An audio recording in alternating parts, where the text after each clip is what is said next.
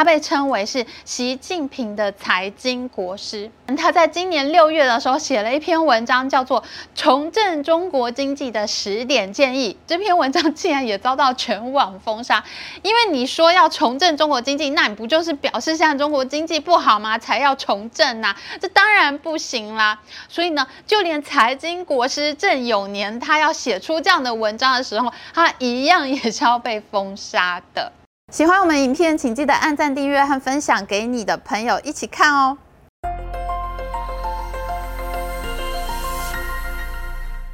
Hello，大家好，我是 Amy。先前我开刀的时候呢，伤口还没有复原就抱病上阵录影，没想到竟然有好几个中国观众祝福我早日康复，真是太神奇了！竟然没有因为我们的中国扑街系列而讨厌我，哎，非常宽宏大量。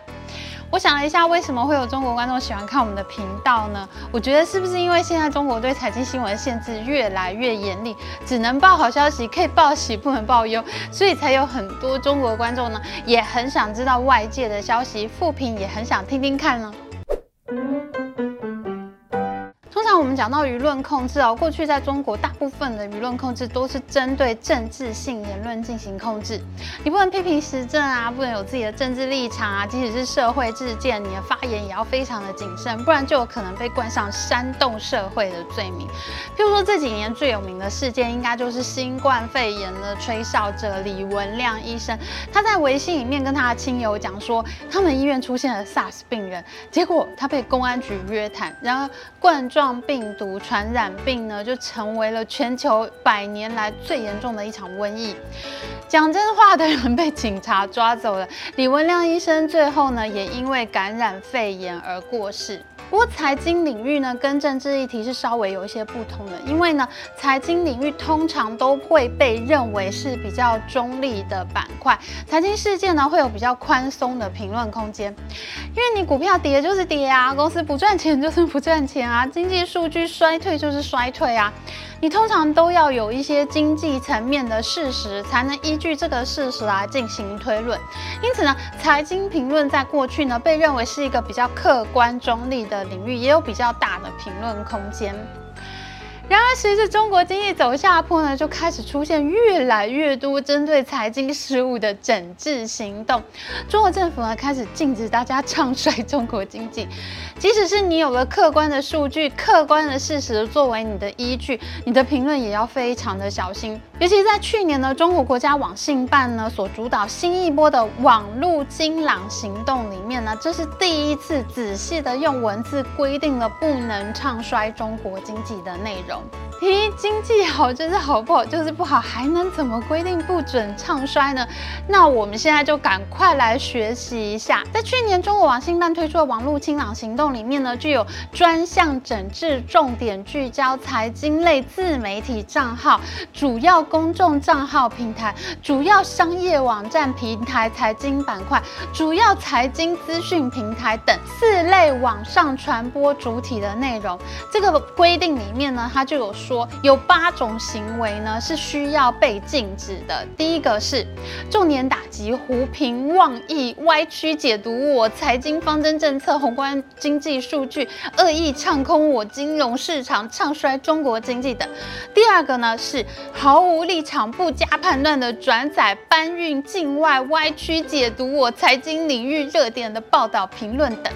第三个呢是散布小道消息、渲染、炒作，甚至造谣。传谣、恶意篡改、断章取义、片面曲解等标题党行为。还有呢，像是充当金融黑嘴、恶意唱空或哄抬个股价格、炒作区域楼市波动、扰乱正常市场秩序，还有炒作负面信息，对相关利益主体进行威胁、恐吓、敲诈勒索，谋取非法利益，炒作社会恶性事件、负面极端事件，煽动悲情、焦虑、恐慌等情绪，借以推销所谓财商课各类保险产品等。还有呢，未严格履行身份认证程程序冒用、滥用财经主管部门工作人员或专家学者等名义开办财经专栏账号等，这八类违规问题呢，都是这一次网络清朗行动要取缔的对象。啊，念完了好累。光是上海证监局联合上海市网信办展开的整治行动呢，他们就拦截删除了有害信息一万七千多条，下架了影音、视频、专辑、节目三千一百八十七个，处置了违法违规账号八千多个，而且这里面呢有很多账号都是非常有水准的财经博主，他们不是那种在炒股票、胡搞瞎搞的网络博主，哎，光是上海这一个地方呢，这个金融之都就扫除了这么多财军讯息，我看如果我在中国的话，应该也会失业了吧。其实有一些网络上的财经讯息呢，的确是应该要得到管理的。譬如说，这阵子台湾很流行的话题是柬埔寨诈骗集团嘛。诈骗集团里面很主流的一种诈骗类型呢，就是投资诈骗。像是我们平常在脸书啊玩啊，或者玩那个 Telegram 啊，我们就知道嘛，真的是有很多假的投资群组在到处撒消息。你一进群呢，就会被推销号称高报酬、高获利的投资产品。那台湾很多的财经名人呢，都被冒名拿来开设。社群组财经名人，大家都非常的困扰。那像这一类的行为呢，就真的是很需要管理的。诶，可是这一次呢，我们看一下这个中国网信办这个清朗行动，它可是非常的高规格，不只是网络金融犯罪被它扫掉，就连非常大咖的财经作者、企业家，甚至就是财政部的官员，这次都被禁言了。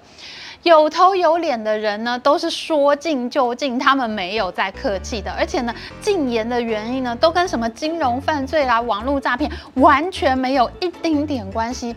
人家都是非常认真严肃的呢，在针对财经议题发言，结果就被禁言了。譬如说呢，在今年四月份，俄乌战争开打没有很久的时候呢，有一个人，他号称是中国巴菲特，以投资茅台酒著名的茅台王子，深圳东方港湾投资集团董事长但斌呢，他就在微博上面说，乌克兰危机呢，就是他现在聚焦点所在。他自己呢，就转发了很多关于俄乌战争的新闻呢，暗示他要减仓，避开危机。结果但兵竟然就被禁言了。大家推测呢，这是因为中国政府支持俄罗斯开战嘛，不希望有人在这个时候扯后腿。而且你还在股市暴跌的时候减仓，你这不是要害中国股市暴跌吗？所以呢，这个有一千两百多万粉丝关注的基金大佬呢就被禁言了。到现在呢，但兵的微博都还没有恢复，已经五个多月了。看起来呢，你公然卖股票，唱衰股市，这显然就是中国网信办万万不能容忍的事情。但斌的言论呢，因为和股市股价有关，网红基金大佬人红是非多，这是可以想象的。但是呢，就连非常具有实业精神，中国最大线上旅游网站之一西城网的创办人梁建章，他在中国呢，现在都已经没有说话的自由了。其实梁建章这个人呢，是我非常佩服的一个人。他不仅创办了西城网这么大一家公司，早就财富自由了，而且呢，他平常还是中国人口问题研究的第一把交椅。他对人口问题的研究呢，非常透彻。我自己之前在做亚洲生育率的影片研究的时候，我都还看了好多梁建章的文章，哎。像这样一个真正创办过上市公司，他早就财富自由的北大才子，他的观点应该很值得参考吧？可是呢，在新冠疫情爆发之后呢，梁建章他非常热忱的写了很多文章，表达他的观点。他还和很多中国的专家呢一起发表抗疫分析的报告。当时呢，梁建章只是打了一场笔仗。有一个北京清华大学的教授叫做李道回，他说中国过去两年的。的防疫成绩呢，相当于让每一个中国人的人均寿命都增加了十天。那梁建章听不下去，他写了一篇文章说。过度严防死守的政策，每个月就会损失四天的人均寿命。他们两个呢，各有各的算法，有一点复杂，我就不在这里详细的解释了。不过我觉得他们的讨论还蛮有意思的，有兴趣的人不妨找出来他们的文章，看一下他们是怎么计算这个人均寿命的拉长和缩短的。总之呢，梁建章的结论是。李道葵啊，你在乱说！过去两年防疫呢，如果增加了人均寿命，每个人增加了十天，事实上几个月的封城呢，就会全部被还回去。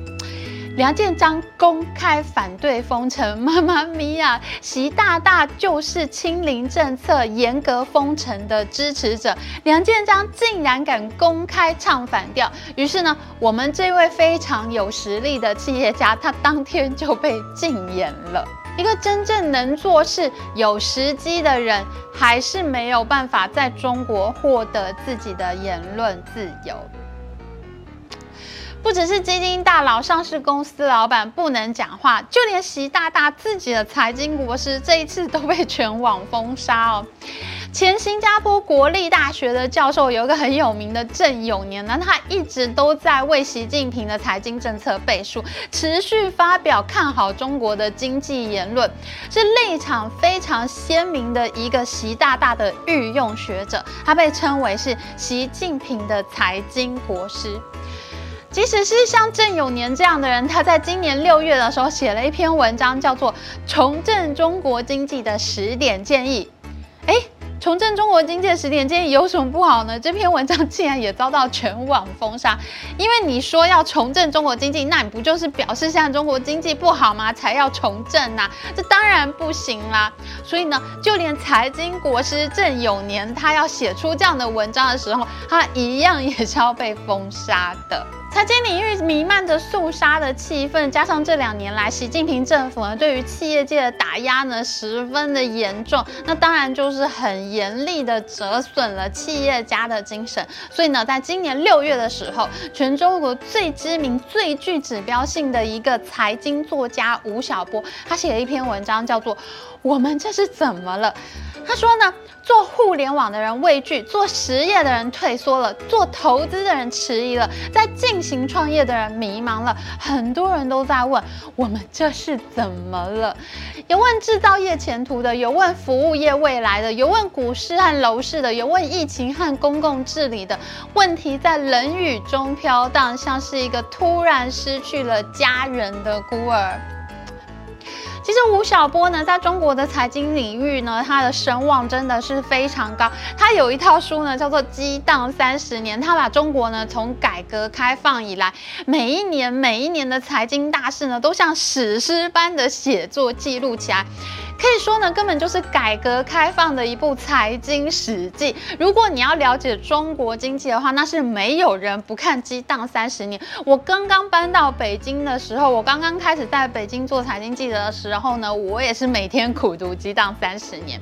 吴晓波可以说是中国企业家精神最忠实的一个拥护者，所以你可以想象，连吴晓波都说出这种话了。现在中国整个商业经营的环境一定是。非非常恶劣、非常挫折的。他说呢，现在这一些促成中国改革开放经济成长的数以千计的企业家群体，还有数亿个中产阶层的人们，都面临着社会荣誉感被剥夺、创新创业热情消失。中国商界曾经那一股精气神似乎不见了。其实吴晓波说这些话，你听一听，你觉得他根本没有恶意吗？他只是希望商业。环境能够蓬勃起来，不要像现在这样子暗沉沉的。结果呢，吴晓波竟然被禁言了耶！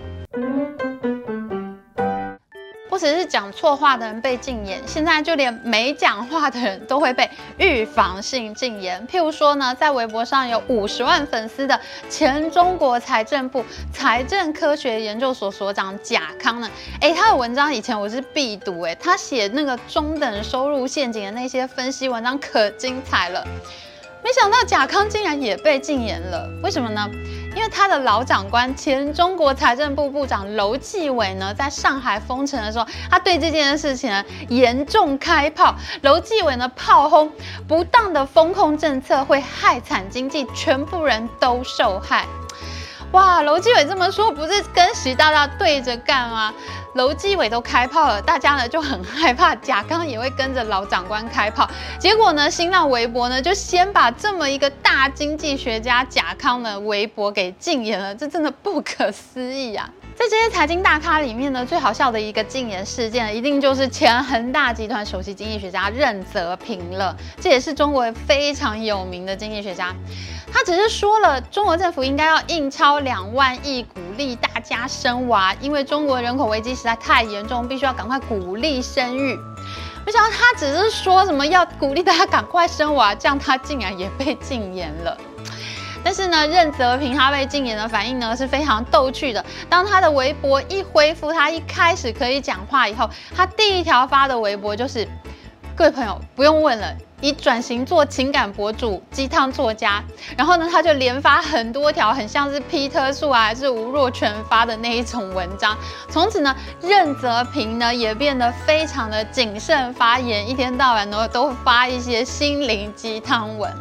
我们今天讲的这些被禁言的财经大咖呢，都是非常知名、具有代表性的这个中国经济学家、中国企业家、中国财经高官，还有很多很多在台湾的大家并没有听过的这个财经大咖呢。我们今天就没有录了，不然我们今天的这个影片呢，不知道还要再录几集。你说一个不能畅所欲言、反复辩论财经议题的国家，这样的国家经济怎么可能好呢？所以中国经济走下坡，这是理所当然的事情，大家真的不用担心。我们这个中国扑街系列，感觉话题真的不会断，会一直录下去的。所以中国观众，你们还可以一直持续回来看影片哦。好的，今天影片就到这边。喜欢我们影片，请记得按赞，还有记得按订阅频道加开启小铃铛。我们下次再见哦，拜拜。